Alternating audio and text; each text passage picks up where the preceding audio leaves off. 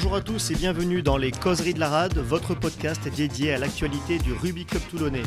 Ce soir, pour cette deuxième émission, je serai accompagné d'intervenants différents de la première, puisque j'aurai avec moi David, Emmanuel et Hervé. Messieurs, bonsoir. Bonsoir à tous. Bonsoir. Bonsoir.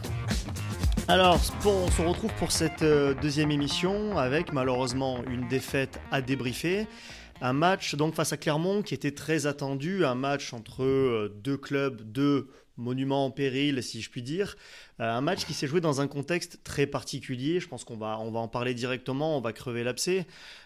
puisque Hervé, avant ce match-là, il y a eu un article du Rugby Club Toulonnais qui a fait le buzz, le bad buzz, et qui a permis à Christophe Furios eh ben, de, chauffer ses joueurs bien comme il fallait. Bon, en vrai, on était tous surpris de l'article qui a été paru dans la semaine. C'est un article du club pour présenter l'adversaire du week-end. Et le titre de l'article, comme tu le dis, il parle d'un monument en péril en parlant de, du club de Clermont. Nous, supporters, on n'a pas compris. Et on s'est dit, tiens, ils ont envie de donner quelque chose, un os à ronger à Christophe Furios qui va remonter ces gars comme des coucous et qui va nous les lancer euh, plein fer dans la tête dans, dans le début du match. Quoi. Ouais, parce que c'est vrai que un article comme ça qui paraîtrait dans l'équipe, sur Rugby Rama, à la limite, c'est le choix du journaliste, c'est un choix éditorial. Euh, je crois qu'en plus, Emmanuel, toi, pour bosser dans la com, euh, je sais pas ce que tu en as pensé, mais c'est vrai que venant du club adverse, on s'est dit, tiens, est-ce qu'ils ont envie de faire monter la sauce et créer, recréer un espèce de, de, de vais pas dire de derby, mais en tout cas de match un peu haut en couleur? A priori, vu qu'on s'est excusé, c'était juste une bête erreur de com, en fait. Ah, c'est clair que c'est plus qu'une bête erreur de com. Déjà, sur le principe du rugby, quand même respectueux de ton adversaire, et là tu as l'impression vraiment que on cherche le bâton pour se faire battre. Et là, c'était donner du pain béni à Urios, qui c'est tout ce qu'il aime dans le rugby, quoi. C'est-à-dire, euh, c'est la guerre contre le village d'à côté. Et là, ça a été exactement ça, quoi. Et on lui a donné le, moyen de se faire rentrer dedans derrière sur le terrain. Et c'était pour lui vraiment du pain béni. Là, c'est plus qu'une erreur de com, c'est même une erreur de, de stratégie par rapport au jeu et par rapport au rugby, quoi.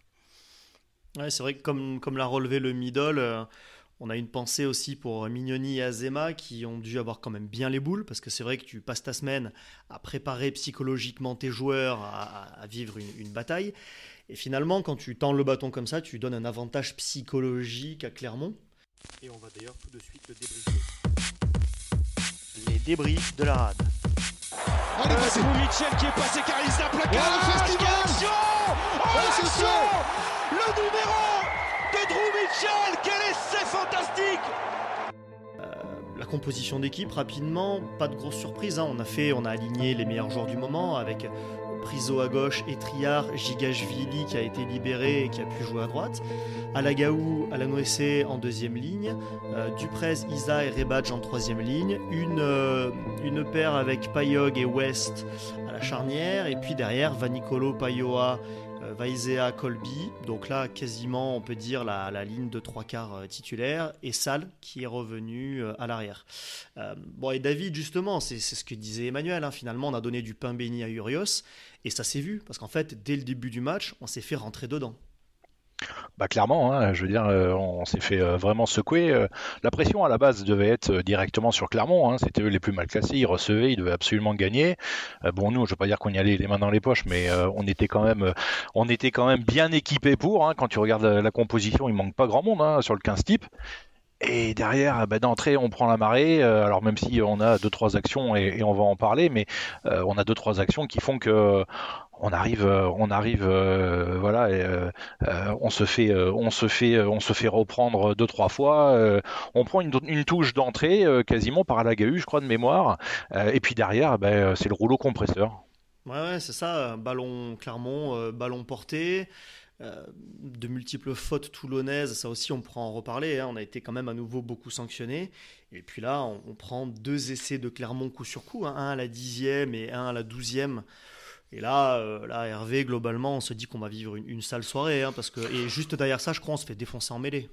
on va dire qu'on va, on, sait qu'on va vivre un enfer. En fait, tout supporter toulonnais devant son, devant son, devant son match là se dit, euh, tiens, j'ai envie de faire un petit post Twitter pour dire que je vais m'accrocher jusqu'au bout. Mais on a tous eu envie de lâcher le match au bout de 20 minutes. Euh, le sentiment qui prédomine au début du match, c'est franchement, c'est un sentiment de honte. Pendant 20 minutes, tu te fais marcher, tu te fais rouler dessus. Euh, tu fais une première mi-temps qui globalement est catastrophique, euh, quasiment de bout en bout. Tu as une petite, un petit sursaut d'orgueil sur la fin de la première mi-temps. On est absent dans tous les fondamentaux. J'ai bien aimé parce que pour le coup, Pierre Mignoni euh, l'a dit a posteriori de, du match dans sa conférence de presse. Il dit que dans la conquête, on était totalement absent du match. Bah, il a plus que raison. Et euh, en, vrai, ce qui, ce qui me choque le plus dans ce début de ce match-là, au-delà de notre comportement, c'est qu'on avait affaire à une bonne équipe de Clermont. On savait qu'ils montraient fort euh, en pression sur nous. On les a vus en match amical cet été, puis on les avait vus en début de saison. Ils montaient fort, fort, fort en défense. Immédiato en seconde latte qui est venu nous rentrer dans la tronche très, très, très, très vite. Et en fait, quand tu regardes un peu notre projet de jeu à nous, au-delà du combat et même quand tu as des phases où tu as le ballon, à aucun moment tu vas développer du jeu de trois quarts, tu restes bloqué sur euh, des, gestes très très simples de premier ballon avec un gros qui vient péter au près et tu es sur du jeu à une passe. Et toute la première mi-temps est absolument catastrophique. Il n'y a pas grand-chose à en tirer de positif, si ce n'est le petit rebond sur la fin où tu te dis, tiens, peut-être qu'ils vont revenir dans la deuxième mi-temps avec un nouveau, euh, un nouveau, une nouvelle mentalité ou un nouvel état d'esprit. Ouais, parce qu'à la 32e, on est déjà à 22-0. Avec un, Alors, je crois que Bello rate euh, la transformation du troisième essai, mais il a été quand même euh, assez bon face au Perche sur ce match. Alors qu'on sait que traditionnellement, on l'a vu à Toulon, c'était pas forcément quelqu'un qui, qui tourne à 90% de réussite, hein, mais là, je l'ai trouvé plutôt bon. Il met un drop aussi de 35-40 mètres. Donc, je pense que Bello aussi était très très chaud sur ce match. Euh, mais nous, en défense, ça a été hyper compliqué. Et alors là, comme, comme tu disais, je sais pas ce que vous en avez pensé, mais moi, ce qui m'a choqué, c'est les deux, trois premières mêlées, peut-être même les trois, quatre premières mêlées, où on se fait ah mais tu te fais enfoncer. Ouais, on recule. Tu te fais enfoncer complètement, complètement. Après, pour revenir un petit peu sur la, compo de l'équipe, euh, euh, quand, vous dites qu'on n'est pas loin de, de l'équipe type, moi je pense que déjà le match contre Toulouse, il a dû sincèrement laisser des, traces. Hein.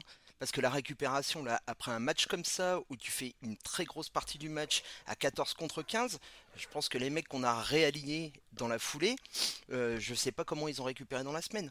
Ensuite, euh, bah, la part des internationaux, quoi. On mine de rien, on perd serein euh, pour aller illustrer le banc. on, perd notre charnière. On se retrouve, moi, West qui sort la semaine dernière, au final, je me dis, oh, qu'est-ce qu'il a, qu'est-ce qui se passe, euh, voilà. Euh, là, même en conférence de presse d'avant-match, euh, Mignoni annonce qu'il ne sait pas s'il pourra jouer, qu'il ne s'est pas, s'est pas entraîné avec le groupe. et là, moi, moi j'ai commencé à psychoter, hein, à me dire, putain, c'est quoi la charnière de ce week-end hein on va faire comment? On va jouer avec qui? Payog? Tu vois arriver Payog sur le terrain avec un bandage. Derrière, tu vois aligner West. Tu fais Oula, bah bien finalement il est là. Tu te rends compte euh, au bout de 10 minutes qu'en fait il prend rien au pied, qu'il euh, n'a pas de ballon, qu'il dégage rien, que c'est pas lui qui, essaye de sortir de camp et tout. Bah, euh, moi la compo elle m'a fait peur, hein, sincèrement. Non mais c'est une bonne remarque. J'avoue que j'ai du mal, surtout a posteriori en ayant vu le match de West, j'ai vraiment du mal à comprendre pourquoi on a titularisé West. Pourquoi on met pas un Saint-Zel pourquoi on met pas éventuellement un Colby en 10 et puis on met quelqu'un d'autre à l'aile, hein, un Dréan ou quelqu'un d'autre comme ça. Euh, là, j'avoue qu'en fait, il s'est contenté dès qu'il avait le ballon de le passer. Ah. Euh, il jouait pas au pied. On l'a pas vu. Hein. On l'a joué avec un handicap. Hein. On l'a pas vu dans le jeu. Et, pour en revenir aux, joueurs de la semaine dernière euh, qu'on jouait, euh, qu'on jouait à Marseille et ceux qui enchaînent, hein, je pense à Fakou, Isa, qui, qui, qui, fait beaucoup de matchs. Et alors, je parle pas de Rebatch qui, qui, est passé de la deuxième à la troisième ligne. Je hmm. pense qu'il a, un... alors il a pas un totem d'immunité, je pense Swan, parce que c'est un vrai guerrier, mais mais il enchaîne les matchs. Je sais pas combien il a fait de matchs depuis le début de saison, mais j'ai l'impression de le voir tout le temps, clairement. Et puis que ben, on n'a pas de profondeur à un moment peut-être en troisième ligne. Euh, Bastaro revenait, donc je pense qu'il pouvait pas tenir un match. Euh, ce qui m'a fait plaisir, par contre, c'est de voir Alagahu en, en deuxième ligne. Je l'ai trouvé euh, mm. plutôt correct, voire même bon. il a pris des ballons en touche. Moi, ça m'a vraiment plu. pour le coup, Alagahu, bon voilà, moi je suis fan des, des minots et, et c'est ceux que je veux voir maintenant, parce qu'aujourd'hui on a un peu de mal à s'identifier à certains joueurs au RCT. c'est plutôt les minots, je pense, qui seront là pour pour relever et pour donner l'image du club en espérant qu'il reste, bien entendu, on y reviendra peut-être un jour, euh, au club, mais euh, clairement les Alagahu, euh, les Le Corvec, etc., c'est eux qu'on a envie de voir maintenant. pour, revenir sur, ce que pouvait dire Hervé tout à l'heure, la compo pour moi, elle n'était pas, c'est pas la compo type. C'est-à-dire que il nous manquait quand même des choses, des joueurs euh, intéressant, des joueurs qui ont du, des joueurs qui ont du, du, pep sur le terrain et tout. Et puis euh, sorti de, du match contre Toulouse, je vous rappelle qu'on nous a expliqué que ça y est, euh, le groupe il était là, qu'on avait un esprit de tueur, que et tout. Bah quand tu tapes les 40 premières minutes, tu le cherches quoi. Tu dis à un moment donné, mais ils sont où les gars quoi? Les, Bah, Ils sont où les mecs de Toulouse de la semaine dernière quoi? C'est c'est sûr qu'on aurait eu Serein Bigard déjà à la charnière, c'était quand même mieux, c'est clair. Euh, après, oui, bah ça, on peut, on peut en parler. La, la dimension psychologique dans le rugby, elle est très importante, on le sait. Et d'ailleurs, on s'en rendait compte même à l'époque où on avait nos, nos équipes de Galactique. Euh, parfois, on se faisait marcher sur la gueule parce qu'on arrivait, on débarquait à Brive ou, ou dans un petit club comme ça, en arrivant un peu la fleur au fusil. En face, tu avais des mecs qui ont envie de te faire la peau et ils te rentraient sur la gueule. Et là, c'est vrai que c'est ce qui s'est passé euh, contre Clermont. hein. C'est exactement ce qui s'est passé quoi. Et en sachant que le- après les conditions, elles étaient pas euh, les conditions sur le terrain, Ça, c'est sûr. elles devaient pas être top. hein. Euh, moi, je suis passé à Clermont à midi, il faisait moins 4, un grand soleil. Là, ils rentrent sur le terrain. À mon avis, ils devaient bien faire un bon petit zéro avec euh, de la neige et du vent tourbillonnant. T'es- là, t'es pas dans les conditions il- d'un. Ils annonçaient ressenti moins 7, effectivement.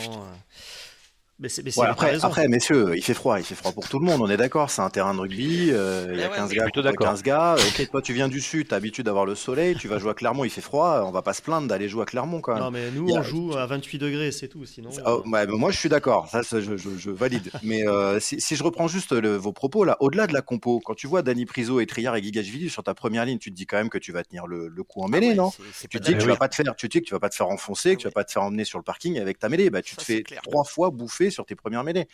Et on a, on, on parlait un petit peu de, de- de- des joueurs en tant que tels là, dans le dans la distribution des bons points ou des mauvais points. Euh, Dani Priso et Triard sur les premières minutes de jeu, sur les 20 premières minutes où on est cataclysmique, je pense que eux deux particulièrement, malheureusement, sont, sont en souffrance au début du match. Et, et j'irais même jusqu'à la fin de la première période pour Dani Priso, qui en mêlée contre Rabat Slimani, je pense qu'il en a souffert Mm. euh, de manière euh, très très forte, puisque même euh, il a une réaction épidermique au moment de rentrer au vestiaire, à vouloir se cogner, euh, un peu comme un footballeur euh, dans le, dans le couloir du vestiaire. Il y a, y a- quand même un truc, au-delà de la compo, qui tenait très très bien la route chez nous. On se dit que nous, on avait joué contre Toulouse, qu'on avait un groupe fatigué. Clermont avait joué la semaine d'avant à Bordeaux avec ce qu'on sait être la relation d'Urios avec le, le club de l'UBB, donc il avait envoyé aussi ses mecs au feu. Bello et Jono, ils ont joué dans un fauteuil. À aucun moment, cette charnière-là, qui était jeune, inexpérimentée, qui avait pas beaucoup de matchs, hein, il a plutôt joué en début de saison avec Bézi et Plisson à Clermont. Là, pour le, pour le coup, eux, ils ont envoyé du jeu, ils ont distribué gentiment les ballons, ils n'ont pas eu de souci à, aller gérer de la profondeur, à gérer des gars qui pètent, euh, dans l'axe avant d'aller trouver la largeur. On se prend quand même des essais qui sont pas moches, hein, Mm. même s'il y, y en a un qui est entaché d'un beau hors-jeu qu'on va quand même souligner. Hein. Moi, je parle Mm. jamais d'arbitrage, mais il y a quand même un hors-jeu à peu près spectaculaire euh, sur. Le euh, premier? Ah ouais, bah, je- Oui, oui, j'ai j'ai un doute aussi. Alors, euh, il faut, il faut revoir et comprendre toutes ces, toutes ces phases de jeu-là, mais c'est vrai qu'il a l'air d'être devant le, le ballon. Mais euh, bon, euh, quel est le, le dernier joueur qui touche le ballon? Est-ce que c'est le, le Toulonnais ou le Clermontois? C'est c'est, euh, c'est même flou. Sur le coup, on se dit presque que parce que Payog a venu faire sa faute, finalement l'arbitre compense en laissant un peu le gars traîner derrière le ruck. Mais il, Moi, je l'ai senti comme ça. part d'une position de hors-jeu à la base. Alors après, Ouais. au-delà de l'arbitrage, euh, chez nous, je vais repartir de notre, charnière. J'avais un point que je voulais, je voulais aborder ici. Tu parlais des minots, David. Nous, on a tous cet ADN. On veut tous voir nos minots jouer sur le terrain. On sait qu'on gagnera pas le titre en jour 1 avec euh, une équipe composée de 15 minots et, et 8 remplaçants sur le banc qui viennent de l'école de rugby.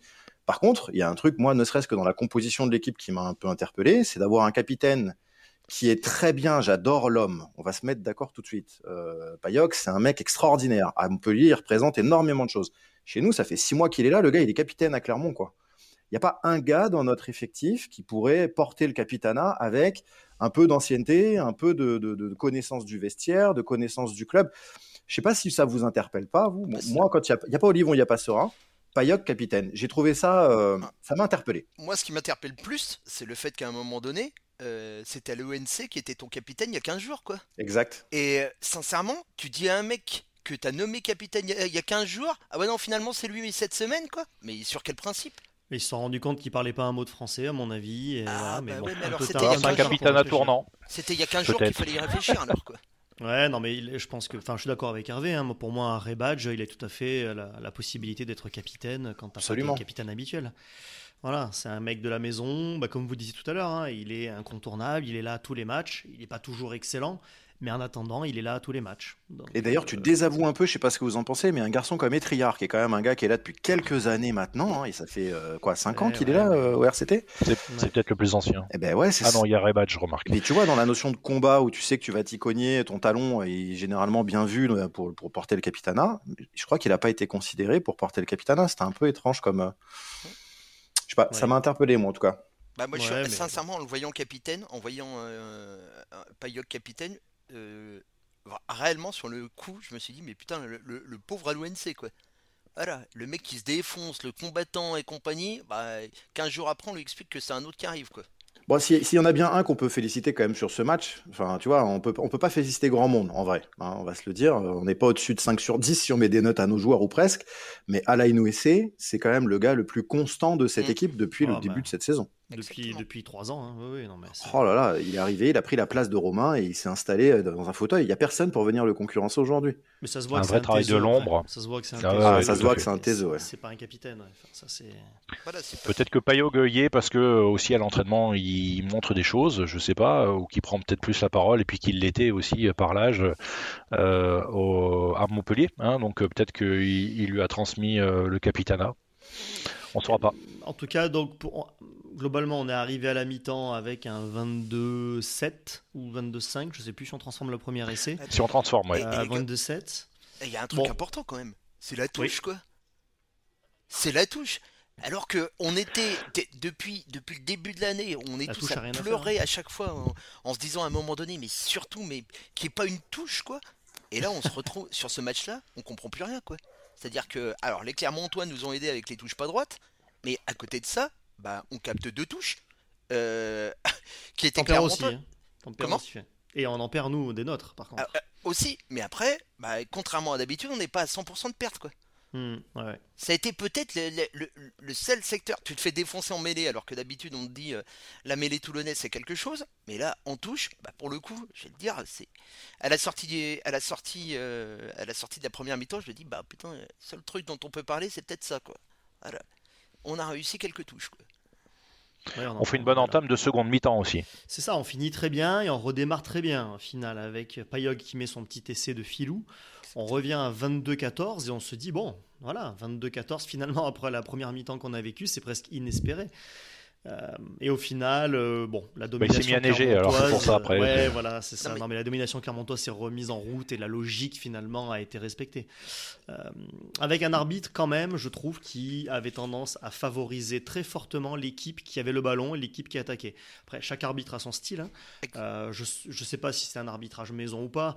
On peut en débattre. Je dirais qu'il avait tendance à vraiment favoriser l'équipe qui portait le ballon. Et forcément, comme c'est quand même Clermont qu'il a beaucoup eu clairement était quand même assez favorisé. Ouais, c'est un arbitre à l'avantage à l'attaque, je pense. Tu vois, c'est quand il marque leur essai où tu vois même pas le ballon qui vraiment finalement aplati est aplati derrière la ligne. Tu te dis bon, il a favorisé à l'attaque. On se dit qu'il a potentiellement franchi, mais on voit pas vraiment la trace du ballon. Bon, il laisse l'avantage à l'attaque. C'est pas perso, ça m'a.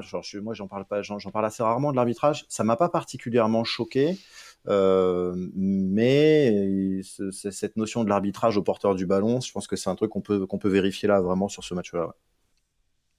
Et puis c'est vrai qu'on s'est quand même bien battu sur ce match. Hein. On, a, on a Bruce Deveau notamment qui rentre en seconde période et qui, ah, qui, qui, met son, qui fait sa cavalcade de, de, vieux briscard en fait. Hein. Il voit qu'il n'est pas tenu au sol, il se relève, il fait une percée et puis derrière, il envoie Vanicolo à l'essai. Ça, c'est euh, c'est beau quand même, parce que ça aussi, c'est un minot.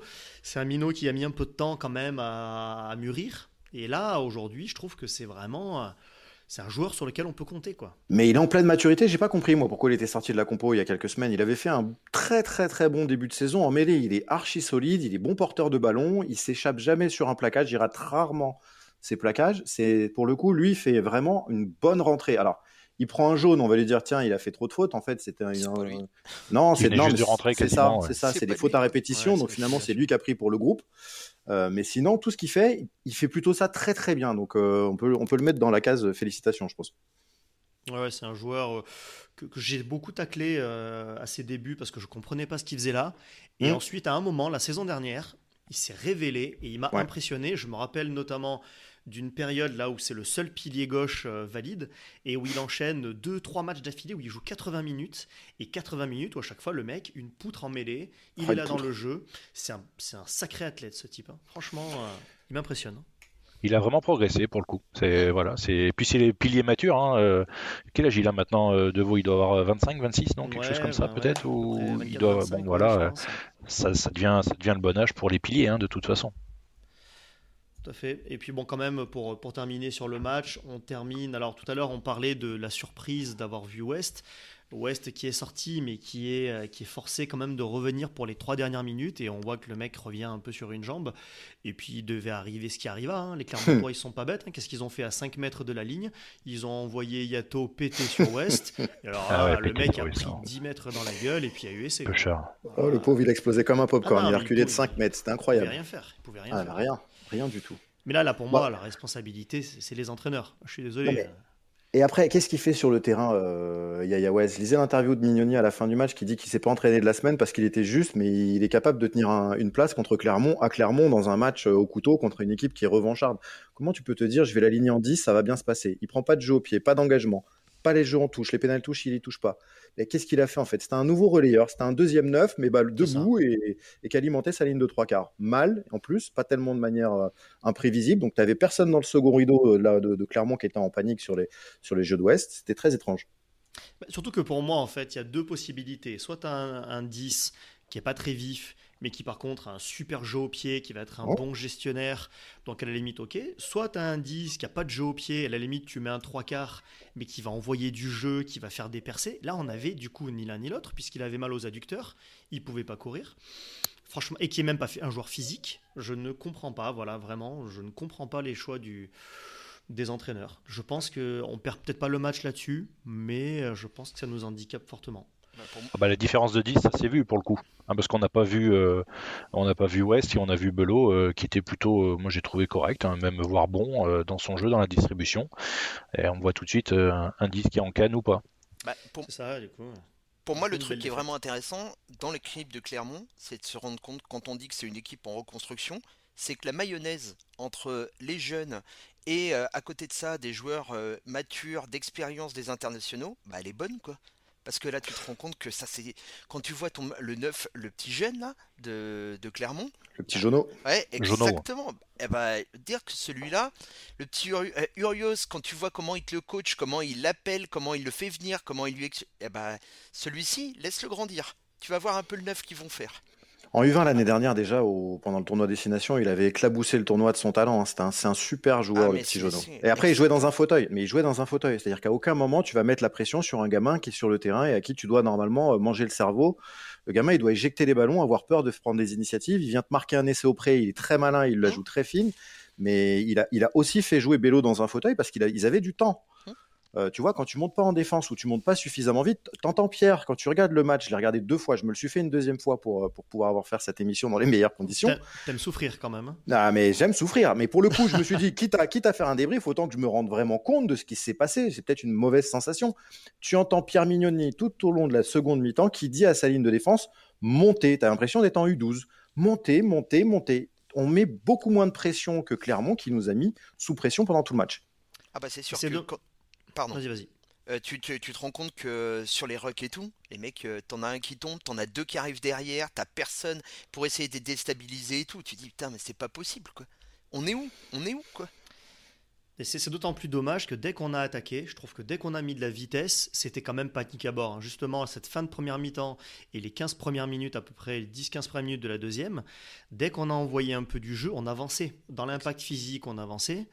Donc je trouve que c'est ça qui est d'autant plus dommage, c'est que Clermont cette année ils sont quand même très prenables et d'ailleurs leur classement le montre. hein. S'ils sont 9e, c'est pas pour rien. C'est que quand même dès qu'ils commencent à se prendre un coup de pression, c'est un peu panique à bord en défense. Mais bon, chez nous aussi. Donc ils en sont ressortis vainqueurs, 36 à 21 au final. Et puis bah voilà, aujourd'hui Toulon est 8e, 43 points. La sixième place c'est l'UBB donc à 49 points. Euh, et aujourd'hui, le top 6, ça devient très compliqué, hein, parce qu'aujourd'hui, il va nous rester donc 7 matchs à peu près, c'est ça, si je dis pas de bêtises? Oui, c'est ça. Euh, Et globalement, il faut qu'on en gagne, euh, en faisant un rapide calcul, il faudrait qu'on en gagne 6 à peu près, parce qu'il faut qu'on gagne deux matchs de plus que le cinquième et le sixième. donc globalement, il faut qu'on gagne ouais, à peu près six matchs. Voilà. Donc, On est reparti en mode bataille comme l'année dernière. Ouais, mais sauf que comme, comme le disait Emmanuel tout à l'heure, je crois que c'était Emmanuel, c'est après Toulouse, on était fatigué. Et c'est fatigant en fait chaque semaine d'aller au combat, de jouer que des finales. Les joueurs, on sent là qu'ils sont, sont fatigués. Ta première finale, elle était là. Hein. Et il faut se rendre compte que les enjeux, ils étaient connus. Hein. Là, euh, si tu voulais pas te foutre complètement dedans, c'était là qu'il fallait faire quelque chose. Et là, en fait, bah, ta finale, tu l'as déjà perdue. Les matchs perdus à la maison euh, des Montpellier et du Racing, bah, ils vont compter. Hein. Et là, tu te rends compte que derrière, tes 7 matchs, mais qui peut imaginer, qui peut mettre aujourd'hui un euro sur la table pour dire qu'on est capable d'en aligner même 3 ou 4 à gagner? Moi, je Oui, c'est ça, c'est que la logique, quand on regarde le calendrier, la logique voudrait qu'on en gagne à peu près 3, voilà, peut-être 4. Donc 6, euh, ça paraît improbable, voilà. Déjà le match du Stade français la semaine prochaine, attendons cette semaine. Mais parlons-en, parlons-en. Ça va être, parce que le, quelque Stade français qui, qui, contre toute attente quand même, alors qu'ils ont annoncé dès le début de la saison qu'ils vont changer de coach. Ils ont perdu quand même leur star Vaizea. Bon bah merci du cadeau parce qu'on n'a pas récupéré le même quand même. Hein. Non. Euh, et ils sont deuxième aujourd'hui du classement de façon assez solide hein, quand même. Euh, bon, je sais pas, euh, qu'est-ce que vous en pensez, David, ton, ton petit prono là? Tu penses qu'on est capable de, de faire quelque chose? Ah, Le stade français, je ne sais pas comment ils vont revenir. Ils vont récupérer euh, Macalou, je pense, hein, de l'équipe de Absolument. France. Euh, bon, là déjà c'est pas cadeau, hein, parce que ben, on aimerait l'avoir. Hein, euh, franchement, plutôt à, Toulon, euh, plutôt que de le voir au Stade Français. non, je pense qu'ils vont venir pour faire un coup et peut-être pour se sécuriser une place dans les 6 parce qu'ils ont 6 points d'avance quand même sur Bayonne, qui est sixième.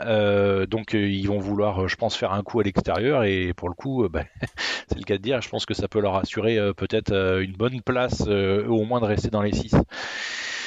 Mais même, euh, je suis pas, je suis pas hyper confiant. Voilà, euh, pour être très franc. Alors nous, on va récupérer aussi. Euh, je pense qu'on va, on va récupérer Baptiste Serein. Ouais. Et Teddy Bobini, peut-être aussi au talon. peut-être que ça va faire du bien de les faire tourner. je, je, suis pas forcément très confiant. voilà, un samedi soir à Toulon. Tu mets une pièce et tu nous vois gagner, David? Euh, non, la pièce, je la garde pour moi. Euh, voilà, c'est pas très supporter. Hein. Il y en a qui vont dire que je suis pas un bon et, que je suis un pseudo ou, un autre, mais on a l'habitude. Euh, je pense que ça va être très compliqué. Mais euh, bon, j'espère gagner, mais, euh, mais je pense que ça va être compliqué. Réellement, quand tu quand tu vois notre prestation de ce week-end, je pense que ça va être compliqué de gagner contre le contre le Stade Français. S'ils ne font pas tourner, voilà. S'ils font tourner, bon, je pense que ce sera peut-être un peu plus simple. Et même l'ambiance. Pardon. Vas-y, vas-y, je t'en prie. Même sur, même sur l'ambiance, quand on voit on est, on s'est tous retrouvés. Moi, je me suis retrouvé avec la peur au ventre d'aller voir ce match contre Clermont en me disant mais comment ça va finir, comment ça va commencer, comment on va être après le match contre Toulouse? Euh, le, fait est, c'est que même dans les travaux de Mayol, là, euh, comment vont être les supporters? C'est-à-dire que là, euh, à chaque fois que tu rentres, à chaque fois que les joueurs rentrent sur le terrain, tu te dis mais allez, aujourd'hui j'attaque un épisode comment quoi? Est-ce que c'est un épisode euh, comme au Vélodrome où elle va être capable de montrer du caractère et être capable de se battre? Ou euh, bah, est-ce qu'on va se prendre 40 euh, minutes avec de la bouillie de rugby où on, où on sait pas et ça se ressent dans les travées? C'est-à-dire que tu sais, tu, tu, sais pas si tu vas si tu dois les supporter, tu sais pas parce que en fait tout le monde a la trouille quoi. Et t'as l'impression qu'on a plus la trouille dans les tribunes que sur le terrain. bon, on gagne ou pas, Emmanuel mais sincèrement. T'as pas donné ta réponse. Ouais, non, tu te, tu te mouilles pas en fait. Ah ben non, mais moi, mais j'aime, mais comme tout, hein, c'est. J'aimerais tant, mais j'aimerais tant, mais j'ai tellement de doutes à chaque fois qu'il rentre sur le terrain. Je te dis, euh, euh, même bien souvent, moi, il y avait quelque chose, tu vois, quand Bastaro rentrait sur le terrain avant, dans ses yeux, tu savais que, mais putain, mais les mecs qui allaient passer devant, mais ils allaient les, ils allaient les bouffer, quoi. Et bah là, dimanche soir, quand tu vois Mathieu en train d'attendre 10 minutes avant la fin du match de rentrer sur le terrain, ben rien que là, je me dis putain, c'est pas possible quoi. C'est pas le même, c'est pas le, le même lui il doute quoi. Après c'est plus c'est plus le même joueur aussi. Enfin moi bon je me, comme euh, comme Hervé j'aime me faire du mal et, moi j'ai revu des images de 2013 euh, puisque ça, ça sera bientôt les 10 ans. Euh, et j'ai revu du coup Mathieu Bastaro en 2013 centre. Mais franchement avec le temps j'avais oublié J'avais oublié à quel point il était fort. Qu'est-ce qu'il était fort. mais il avait une explosivité incroyable. Et oui, c'est plus le même joueur, Emmanuel. Mais, alors là, on est parti sur un sujet qui est la saison de trop, quoi. Et là, il y a juste une chose dont il faut être très conscient, c'est que tous les mecs là qui sont sur le terrain, t'as pas le droit de laisser sortir un mec comme Bastaro sur une saison de merde comme ça, quoi. Tu peux pas. Un mec comme ça. Le mec, quand tu vois les matchs qu'il a fait, les, les, aussi bien en équipe de France à Toulon. Euh, c'est une légende. Une eh ben, exactement. Ah, attendez, il n'est pas en train de sortir. Hein. On parle de prolongation, je vous rappelle, hein, la ah semaine dernière. Ils, en discutent, ils sont en train d'en discuter. Hein, donc, euh, ça devient moins drôle là, du coup. Bah ouais, on, l'aime fort. Tu, tu, vois, tu viens de le dire. Mais on se dit que, on se dit que c'est la saison de trop. On n'est pas loin d'y être déjà. Et puis sur ce poste de 8 en plus où il est hyper. Euh, ça va être un peu compliqué. alors, je, vais, moi, je vais juste vous donner mon, mon, petit pari perso sur le match de ce week-end. Je vois un match nul, c'est très bête. Euh, je nous vois deux équipes qui vont s'annihiler. Alors, je, je crois qu'Emmanuel, tu étais au match aller dans le virage euh, à Paris, euh, euh et c'était et on a vécu. Un, enfin, moi, je l'ai pas vécu exactement dans le virage. J'étais juste à côté. J'ai vécu un moment extraordinaire. Il y avait une ambiance assez folle. Ça avait été un petit peu relayé partout. Les Toulonnais avaient envahi avait envahi le stade. Euh, là, ils sortent d'un match contre le MHR. Le MHR n'était pas venu avec son équipe bis hein, euh, à Paris. Mm. Ils sont venus avec un gros effectif, une très jolie charnière avec euh, Reinhardt et, et, notre ami Loulou. Euh, Macalou sera dispo ce week-end. Il y a derrière la, la, la, la pause internationale, donc je vois pas pourquoi ils feraient tourner quoi que ce soit. Ils sortent de deux défaites à l'extérieur avec Perpignan et Bayonne et ils prennent une victoire à domicile contre, contre le MHR. Je pense que s'ils pouvaient venir nous enfoncer une bonne fois pour toutes et, et tu vois, et, gagner un match chez nous, ils vont se la faire belle. Et nous, j'espère, et c'est pour ça que je vois un match nul. C'est un peu, euh, c'est un peu, enfin, je suis un peu mi mi en fait. Euh, si, si, je vois un match nul, c'est parce que je me dis que les nôtres vont quand même à un moment donné se rebeller. Tu peux pas te, te, te, te subir ce que tu as subi à Clermont et puis là ne pas sortir euh, euh les épaules gonflées, la tête haute du couloir euh, samedi soir à Mayol. Et, Donc Hervé, ils sortent d'un match, il faut se rendre compte qu'ils étaient fanny et que le Montpellier menait pas 14 à 0. Euh, alors, j'ai pas revu le match en ah, détail, mais j'ai revu par mais Peut-être, peut-être, oui, ah oui, je crois que c'est ça. T'as raison, t'as raison, t'as raison, Emmanuel. Il faut se rendre compte comment ils gagnent là, hein, le Stade Français, hein, parce qu'ils étaient bien, bien mal partis. Hein. Ah, ils gagnent en groupe aussi. Un truc qui moi qui m'interpelle quand tu regardes cette équipe, c'est que tu l'as dit euh, Aurélie, euh, Aurélie en début d'émission là. Euh, début de saison, ils annoncent le départ ou, presque de Quesada, l'ambiance elle est moribonde, ils annoncent les deux futurs coachs et tu te dis le truc va partir on va partir à volo, euh, ça, ça ça peut pas tenir. Et en fait, ils se sont unis ce groupe derrière leur coach et ils sont en train de faire un truc en collectif mm. qui est l'essence même du rugby, c'est assez admirable qu'ils sont en train de faire. Donc même je les vois moi, c'est quasiment sûr, je les mets dans les six en cette fin de saison et je pense que ça va être une équipe très compliquée à aller attraper. Justement, ils peuvent tout à fait jouer le top 2 Hein, pour, euh, pour, être direct euh, qualifié pour les demi. Et je pense qu'il a raison, ils vont venir pour gagner. Mais moi, quand même, je mets une pièce sur Toulon. Je, on est une équipe à réaction cette saison, comme la saison dernière. Donc je pense que euh, Mignoni va nous remonter tout le monde comme des coucous. Donc je pense qu'on va faire ce que Clermont a fait contre nous. Je pense qu'on va leur rentrer dans la gueule dès le début du match. Et je pense que sans être brillant, on va gagner. Voilà. Moi, je, je, je pense qu'on va y arriver. Par contre, on va laisser beaucoup de jus, beaucoup d'influx, puis on va sûrement le payer au match d'après. Bah, on a une période internationale, tu as le temps, tu peux reposer les gars, du coup, là, c'est pas mal. Ça, c'est pas mal. C'est vrai, et bon, après, c'est vrai qu'on va aussi enchaîner euh, un match. Après, on, va à Lyon. Ah non, ah, il y a une Coupe d'Europe avant, ok. Coupe d'Europe et après le Loup le 25. C'est ça. C'est ça. Le Loup non plus, ce sera pas une partie de plaisir. Hein. Ah non, mais de toute façon, il n'y a pas de match facile. Il n'y a pas de match facile et on va devoir s'arracher.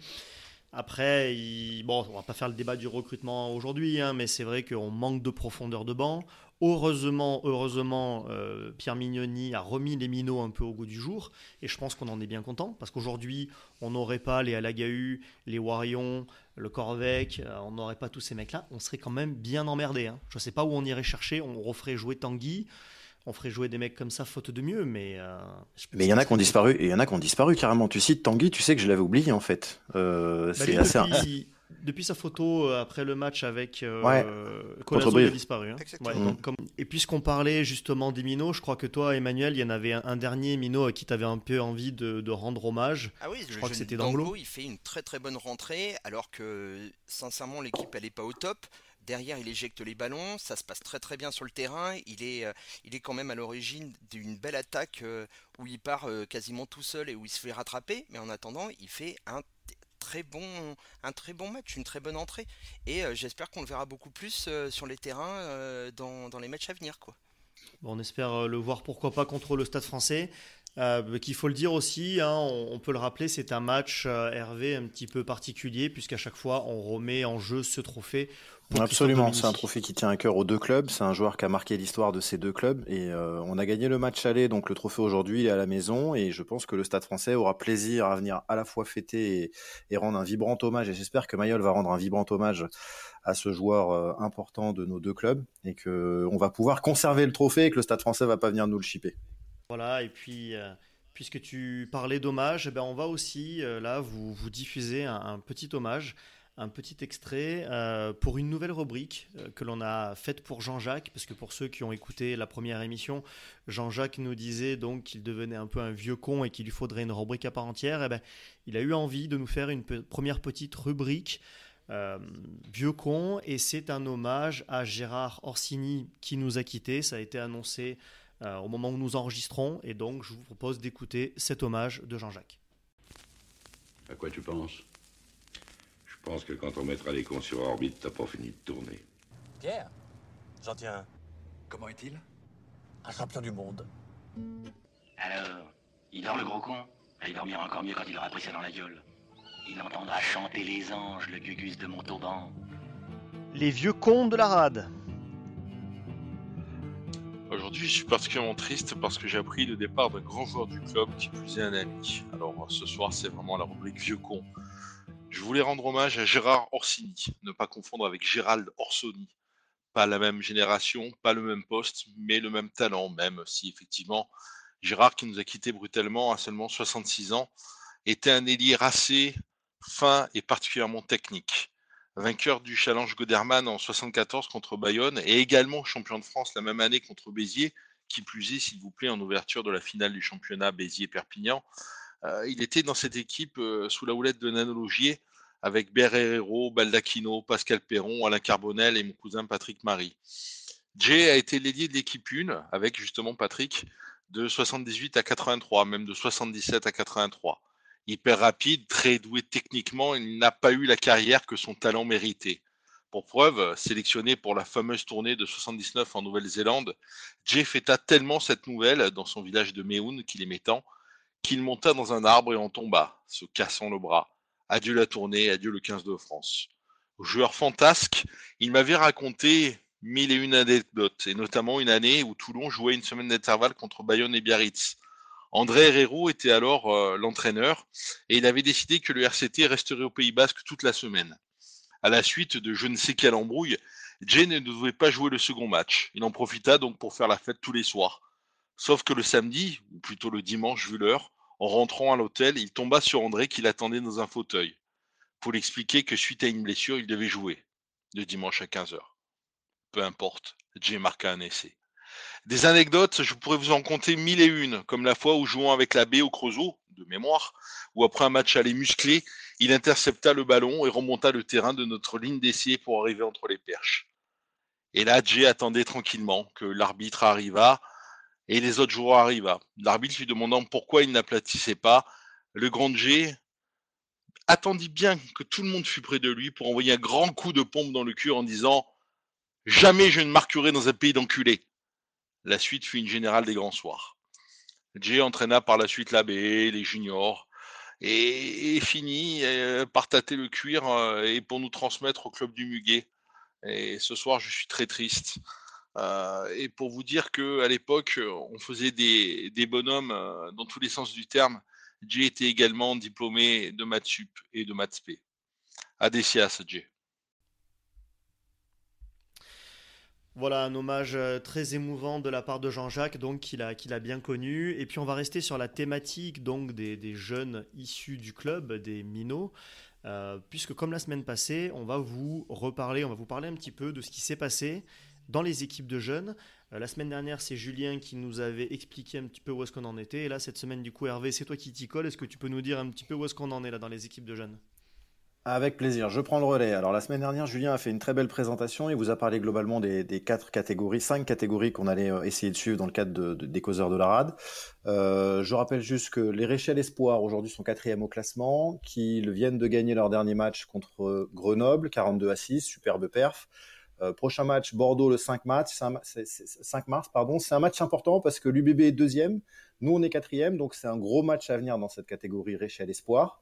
Les Crabos, donc les moins de 18 ans, sont deuxième au classement aujourd'hui. Ils ont gagné leur dernier match contre Béziers à Béziers, 27 à 7.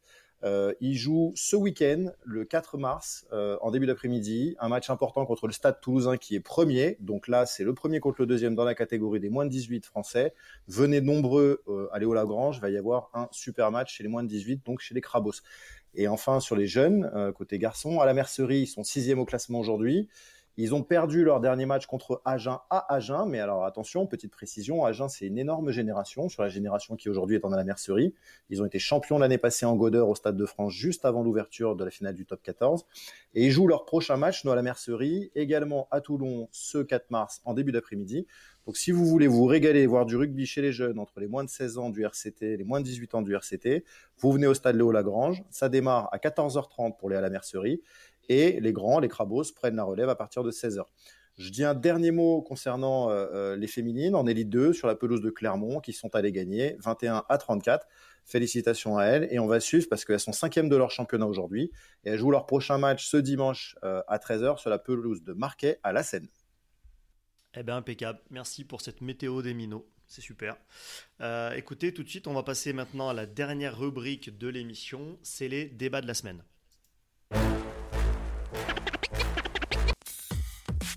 débat de la rade. Oh Et alors Alors ne jouons plus, non Qu'est-ce qu'on fait À moi, il me prend le cœur. À toi, il te fait rire. À toi, il te fait rire, alors.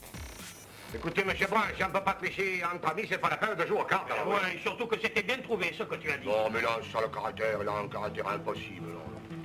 Alors ce premier débat de la semaine, on en a deux, euh, deux qui sont d'ailleurs un petit peu, un petit peu liés. Hein. Le premier débat que je voulais euh, voir avec vous, vous avez forcément été témoin de tout ça cette semaine, enfin notamment dans la semaine qui a précédé ce match contre Clermont, c'est la communication du RCT que l'on pourrait qualifier de, périlleuse, parfois de regrettable.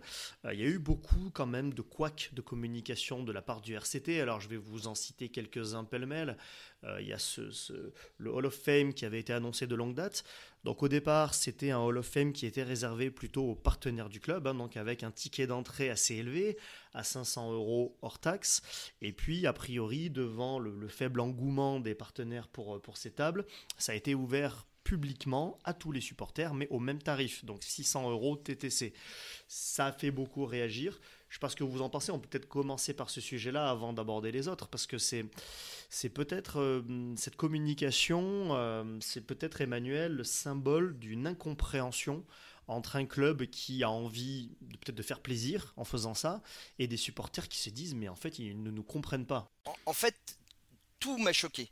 Euh, il y a d'une part euh, la manière dont ça s'est fait, c'est-à-dire que tu es, en train d'expliquer à cette génération qui est au rugby club toulonnais qu'il faut qu'elle se fasse une place, qu'elle fasse son nom, qu'elle montre euh, que c'est une nouvelle histoire pour elle. Et la première chose que tu fais, c'est aller monter une soirée dans laquelle tu vas valoriser et mettre en avant les stars, les vedettes d'il y a 10 ans tu comprends qu'il y a besoin d'un équilibre économique, tu comprends à un moment donné qu'il faut des recettes, surtout quand on parle de fréquentation à Mayol et que contrairement à ce que nous dit le club, la fréquentation, on s'en rend compte, elle n'est pas exceptionnelle à Mayol et que les recettes, elles se font avant tout là. Mais aller mettre en place en ce moment un dîner que tu proposes à des partenaires déjà à 500 euros hors taxe par tête et derrière à des particuliers à 600 euros, tu peux pas entendre le discours de certains responsables d'associations de supporters qui disent Bah oui, ça fait cher, tout le monde peut pas y aller, tout le monde peut pas se le payer, mais en attendant, comprenez que euh, à un moment donné, il faut de l'argent. Et oui, après la communication qui a été faite autour de ça, elle est pas bonne. T'as l'impression que c'est tu balbuties en permanence ta com, que tu découvres pas pas après pas, que t'as pas fait le bon choix. Mais là, actuellement, sur ce repas-là, c'est pas le bon moment. Et c'est certainement pas la bonne manière de le faire.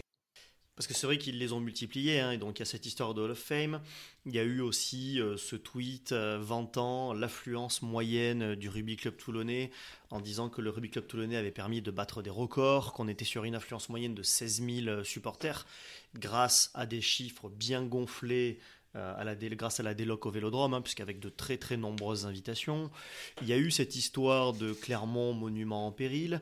Enfin, je sais pas ce que vous en pensez, hein, Hervé David aussi, mais c'est vrai qu'on a l'impression que tous les 2-3 jours, il y a un couac et que derrière, le club est obligé de revenir s'excuser finalement. Ah bah, le Clermont, monument en péril, je crois que c'est le pompon sur la Garonne. C'est c'est juste déjà euh, un manque, euh, un manque d'humilité et puis, euh, et puis clairement aller critiquer nos amis clermontois pour certains, c'est très mal vu. Je pense que c'est très très mal vu. Alors Urios s'en est servi au début. je pense qu'il n'avait pas besoin de ça.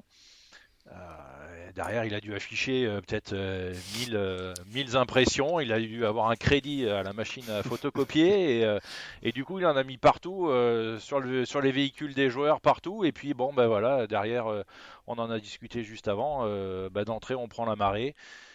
On s'est excusé, euh, voilà, il y a eu une incompréhension, euh, mais il a fallu que les supporters en parlent. Mais je ne sais pas si, euh, si les supporters n'en avaient pas parlé, s'il y aurait eu un, s'il y avait eu un, correctif comme ça. C'est juste pour moi très très très très malvenu.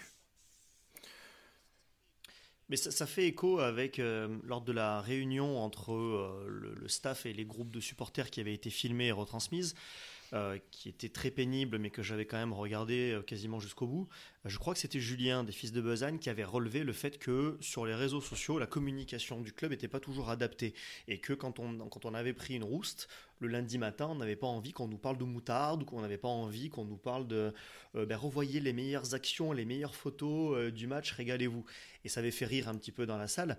Mais voilà, mais ce qu'il veut dire, c'est ce qui a été illustré là. C'est-à-dire qu'à un moment, ça fait trois semaines que tu as des polémiques sur le vélodrome. Ça fait trois semaines qu'il y a des polémiques sur le fait que le club annonce qu'il va y avoir 43 000 supporters, alors que globalement, on sait qu'il y a quasiment 10 000 invitations dans le lot.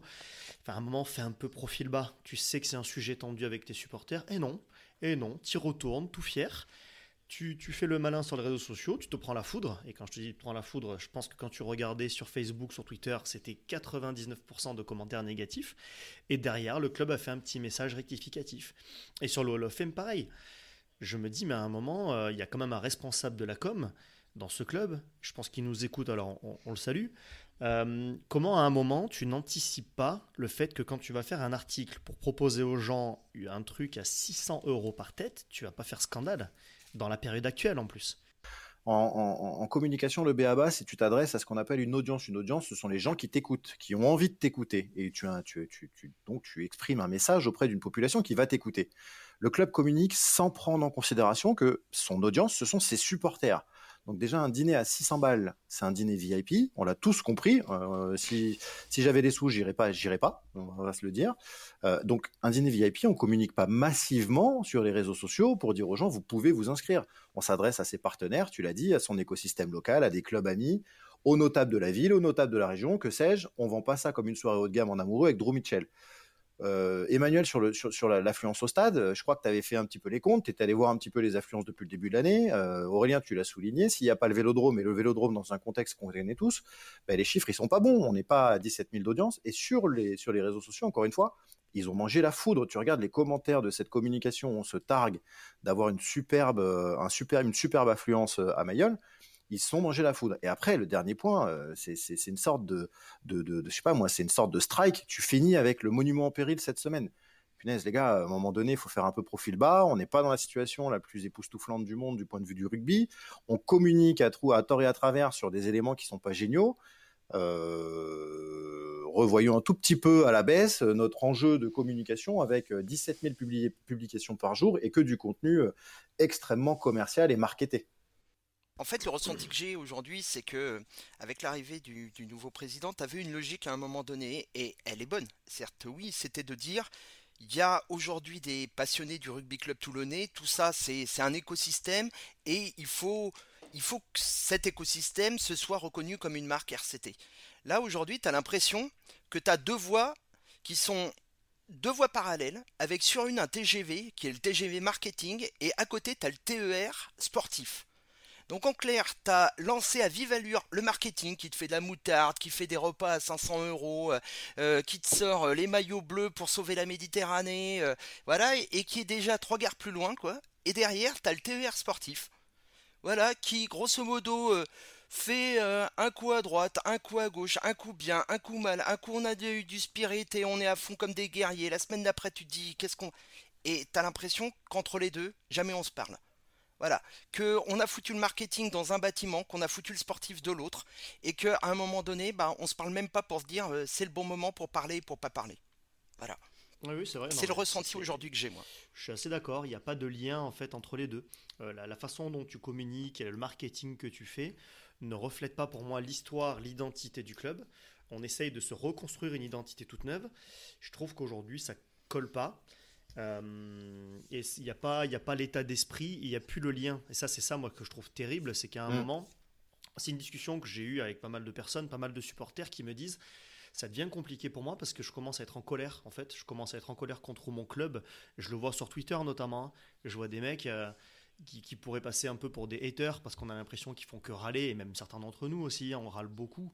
Mm. Mais c'est pas parce que, enfin, je veux dire, ce, ce club, on l'aime au plus profond de nos tripes mais par contre, à un moment, on est en colère parce que les personnes qui sont chargées aujourd'hui de, comment je pourrais dire, de représenter son image sur Internet, sur les réseaux sociaux, etc., je les trouve en inadéquation totale. Voilà, j'ai l'impression que c'est, communiquent sur le RCT comme ils communiqueraient effectivement euh, s'ils bossaient chez un vendeur de bagnole, quoi.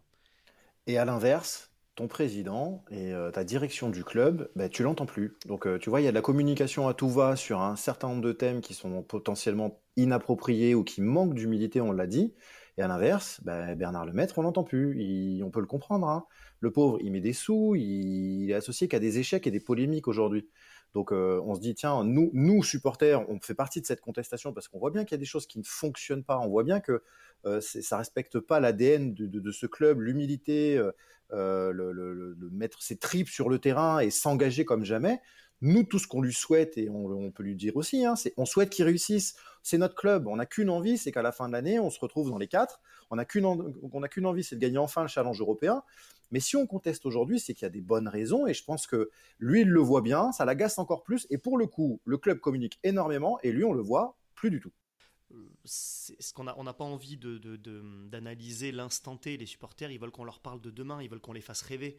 Voilà, Mourad Boudjelal était très fort en ça. Il avait certainement des, défauts, mais par contre, il savait très bien en une interview te donner la petite étincelle et te donner envie de rêver et te donner envie de revenir au stade parce que tu savais qu'il y aurait des lendemains qui chantent. Et aujourd'hui, je pense que c'est un peu ça qui manque au RCT, c'est un peu la déprime finalement. Franchement, le terme, il est très bien choisi. Hein. Enfin, c'est un peu la déprime. C'est-à-dire que tu, regardes l'actualité du club, euh, effectivement, on va essayer de te vendre de la moutarde, on va essayer de te vendre un dîner, on va essayer de te vendre une influence, on va essayer de te vendre quelque chose qui n'est pas la réalité de ce qu'on vit nous en tant que supporters. On a, on lit dans les journaux les recrutements de X ou Y club et on se dit tiens, où est-ce qu'on est-ce qu'on en est nous, notre, de, notre recrutement de l'année prochaine? Euh, on, avait un projet, je crois que c'était 19-23 si je dis pas de bêtises. Bah la question, on arrive, euh, on arrive à la fin de l'année. On arrive, on est en 2023, on va arriver fin d'année 2023. C'est quoi le projet d'après? Euh, Il y avait la fabrique à champions qui est devenue le RCT Campus. On, disait qu'on allait miser sur les minots. On en voit poindre certains. On en a vu partir quelques-uns, dont euh, pas des moindres avec Loulou. Euh, bah, on, se dit qu'est-ce que, l'année prochaine on va mettre un focus particulier sur l'émergence des minots? Il y a le projet Grand Sud-Est où on se dit tiens on va aller développer l'image du club, on va mettre des partenariats en œuvre dans le coin. Quelque chose de fort qui a été fait avec le RHCC là, hier et qui est en, qui est en cours, mais en, vrai, à aujourd'hui, c'est un peu, ouais, c'est un peu, c'est un peu la déprime, c'est un peu la déprime collective. On est, on est dans les résultats sportifs en plus un peu, un peu pas, catastrophique, euh, très compliqué. Ça va être la cinquième année consécutive où tu touches pas l'espace final. Bon, ça serait bien d'avoir une petite communication sur la ligne directrice, sur le sportif, sur l'organisation du club et sur, sur, enfin, tu vois, sur ce qui va être notre ADN pour les quatre prochaines années. Comment on va faire évoluer cet ADN après 19-23, bah, il y aura sûrement 24-29. merci, merci Aurélien. les comptes sont bons. Si vous voulez des noms de projets, n'hésitez pas à demander. Hein. Moi, je suis là. Puis là, il a 84 ans malgré tout, donc euh, si je me trompe pas, donc euh, je pense qu'il fera pas encore 10 ans non plus. Il a envie de réussir à court terme, et, et c'est vrai que c'est, pour l'instant, c'est mal parti. Bon, c'est un débat qu'on aura sûrement sur de prochaines émissions parce que on l'a pas encore fait, mais je pense qu'il y a des débats de fond à avoir aussi sur la façon dont le RCT recrute, sur la façon dont le RCT gère ses talents. Donc c'est des débats, c'est des choses qu'il faudra qu'on aborde, on a le temps, hein. c'est uniquement la deuxième émission. Et d'ailleurs, en conclusion de cette deuxième émission, euh, on va faire un peu de teasing sans dire qui, mais restez à l'écoute de nos réseaux sociaux puisqu'on va annoncer d'un jour à l'autre un premier invité de marque qui aura droit à une émission spéciale. On va essayer, on est en contact avec pas mal de monde euh, parmi des anciens du RCT. On va avoir un premier ancien qui va venir très bientôt. Donc voilà, restez bien à l'écoute. Et en tout cas, je voudrais vous remercier, Hervé, David et Emmanuel, bah, pour cette première participation aux causeries de la RAD. Et puis on vous donne rendez-vous à bientôt pour une nouvelle émission. Messieurs, salut. Merci, monsieur. Un grand merci. Bye-bye.